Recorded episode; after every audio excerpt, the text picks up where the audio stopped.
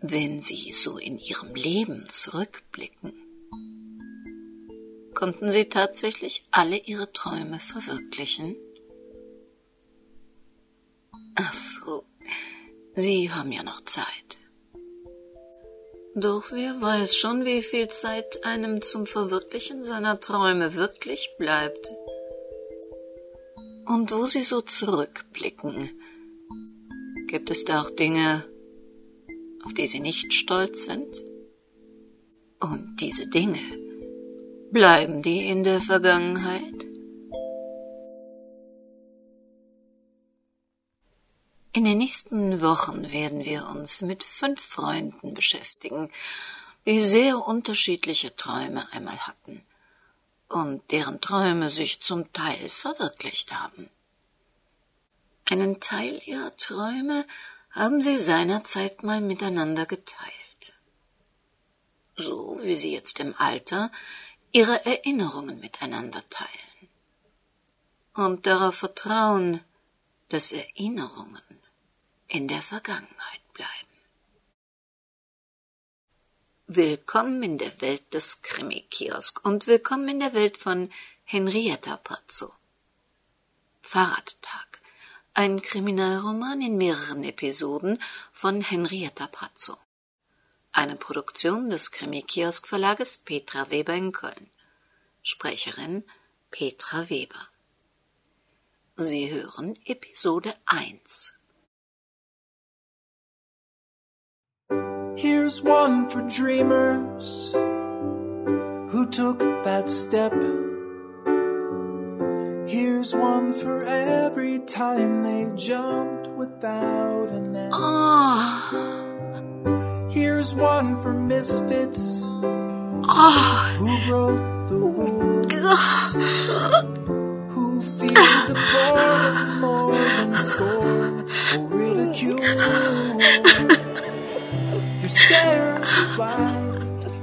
The end of the sky the voices say that there's no way you'll ever make the grade. But say you try and you fall from high. When the sun is set, will you regret the fall or the times you did nothing at all? Ah.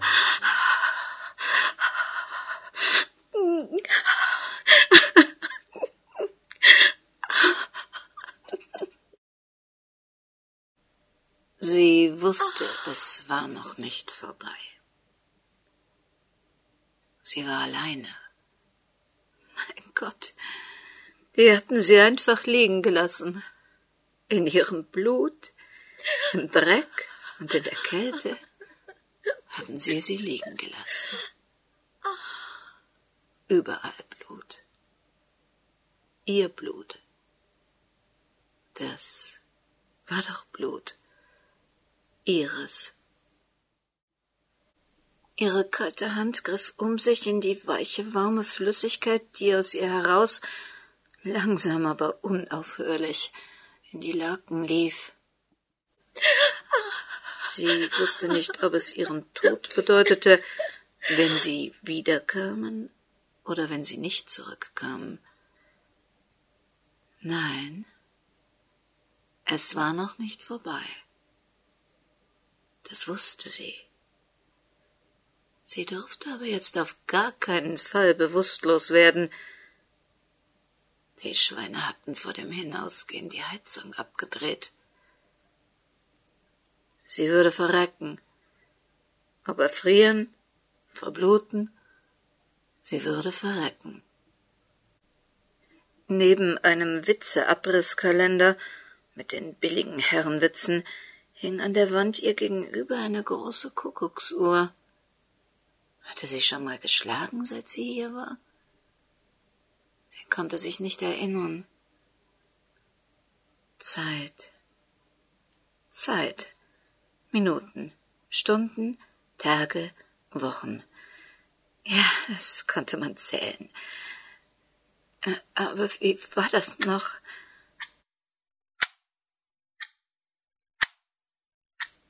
Oh Gott, Dieses Ticken, das, das schmeckte so, so bitter. Wie konnte man diese verdammte Vogeluhr dazu bringen, aufzuhören? Sie starrte auf die hölzernen Schnitzereien.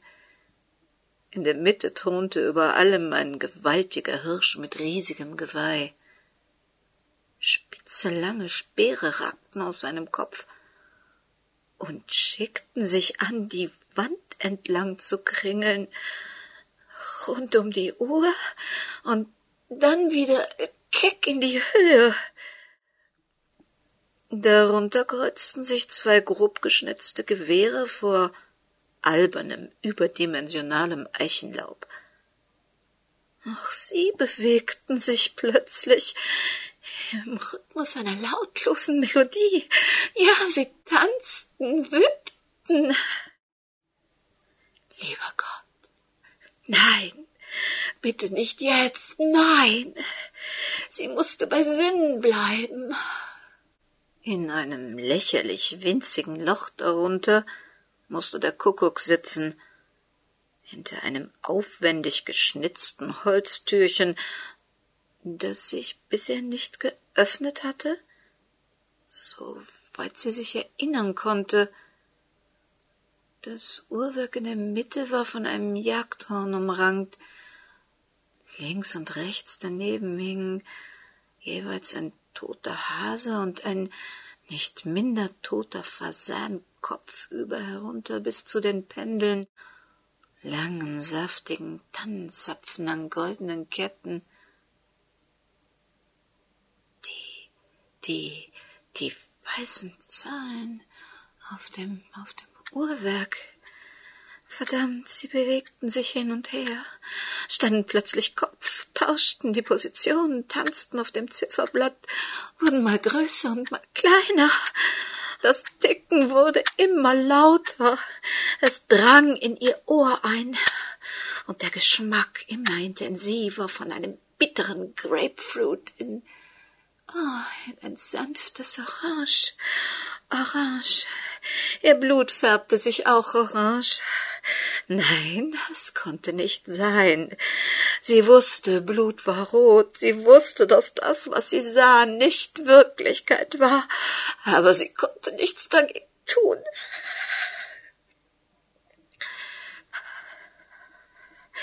Das einzig Wichtige war, jetzt durchzuhalten. Sie, sie würden sie nicht liegen lassen. Das war unmöglich. Sie musste sich unbedingt trotz dieser furchtbaren Schmerzen in der Wirklichkeit halten. Sie durfte nicht abgleiten. Aufstehen konnte sie nicht. Es war in ihrer Lage unmöglich. Ihr Blick suchte ihre Handtasche. Die grell orangefarbene Basttasche.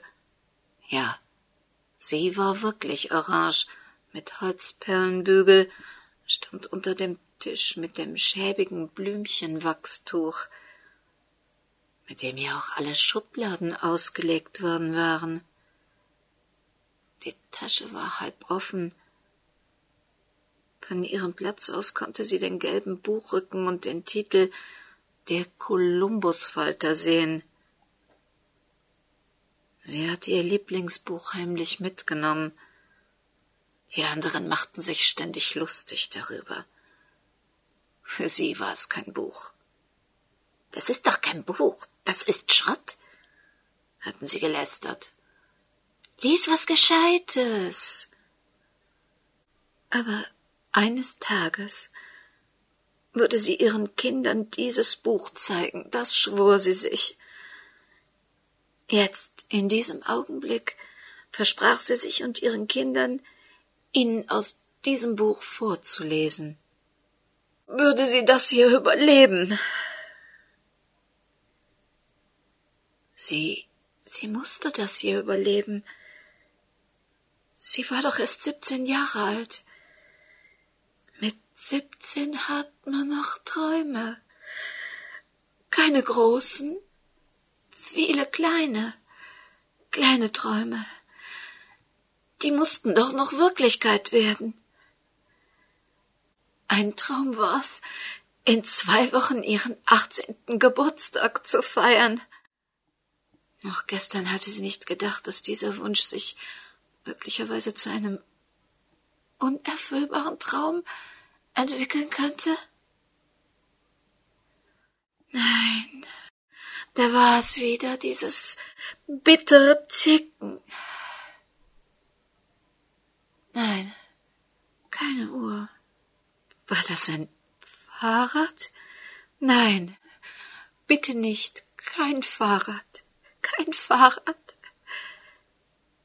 Es ging wieder los. Oh, und sie war ganz alleine.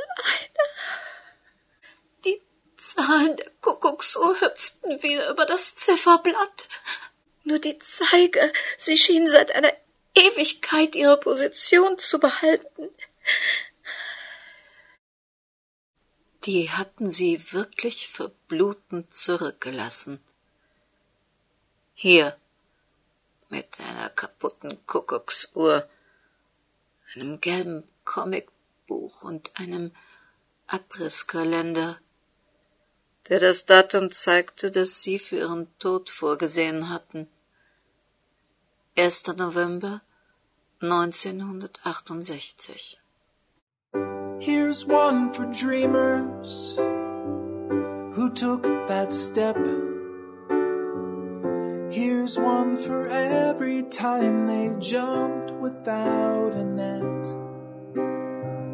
Here's one for misfits who broke the rules, who feared the boredom more than scorn or ridicule.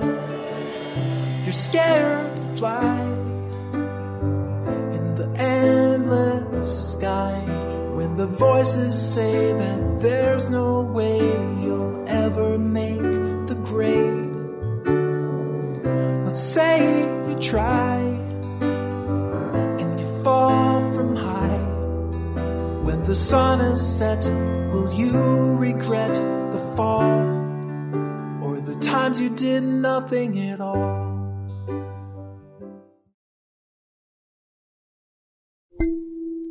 Was ist damals geschehen? Wer ist diese junge Frau? Und wer sind die, die sie sterbend zurückgelassen haben? Wir werden es in den nächsten Wochen erfahren. Schön, dass Sie wieder dabei waren bei dieser Produktion des Krimi-Kiosk Verlages Petra Weber in Köln. Schauen Sie einfach mal bis zur nächsten Woche und nächsten Folge bei uns auf www.krimikiosk.de vorbei. Da finden Sie alle Informationen zu dieser Sendung und das Impressum. Der Song The Dreamers stammt von Josh Woodward und kann kostenlos bei www.joshwoodward.com geladen werden. Wir senden aber auch gerne den Link zu und er findet sich in den Dateiinformationen zu dieser MP3-Datei. Wir freuen uns, dass es wieder losgeht und können die nächste Woche gar nicht erwarten. Also passen Sie gut auf sich auf. Wissen schon, das Leben, das kann sehr kurz sein.